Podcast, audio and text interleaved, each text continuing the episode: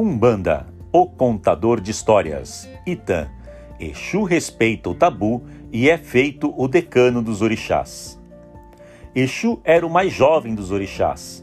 Exu assim devia reverência a todos eles, sendo sempre o último a ser cumprimentado. Mas Exu almejava a senioridade, desejando ser homenageado pelos mais velhos. Para conseguir seu intento, Exu foi consultar o Babalaô. Foi dito a Exu que fizesse sacrifício. Devia oferecer três ecodidés, que são as penas do papagaio vermelho, três galos de crista gorda, mais quinze búzios e azeite de dendê e mariô, a folha nova da palmeira.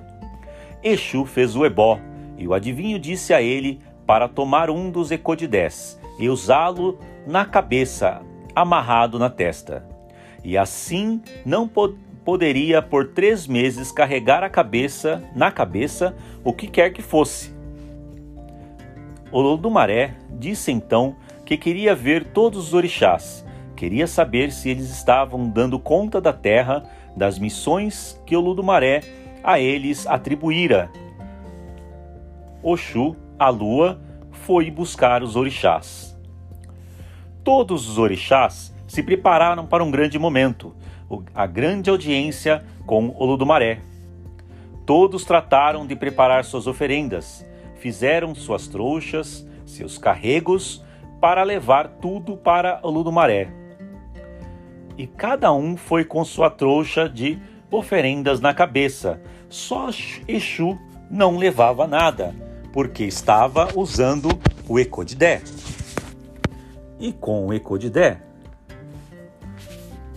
não podia levar nenhuma carga no Ori. Sua cabeça estava descoberta.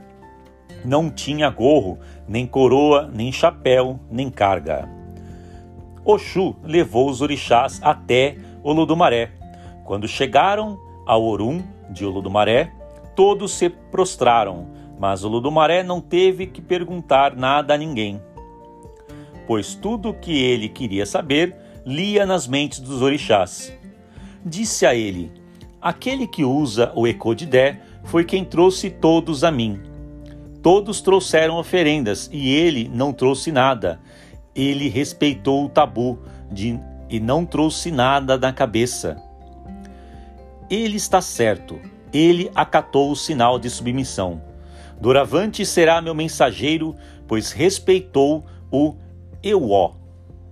Tudo o que quiserem de mim e que me seja mandado dizer por intermédio de Exu. E então por isso, por sua missão, que ele seja homenageado antes dos mais velhos, porque ele é que é aquele que usou o Ecodidé e não levou o carrego na cabeça em sinal de respeito e submissão. Assim, o mais novo dos orixás, o que era o saudado em último lugar, passou a ser o primeiro a receber os cumprimentos. O mais novo foi feito o mais velho, e Exu é o mais velho, é o decano dos orixás. Até breve.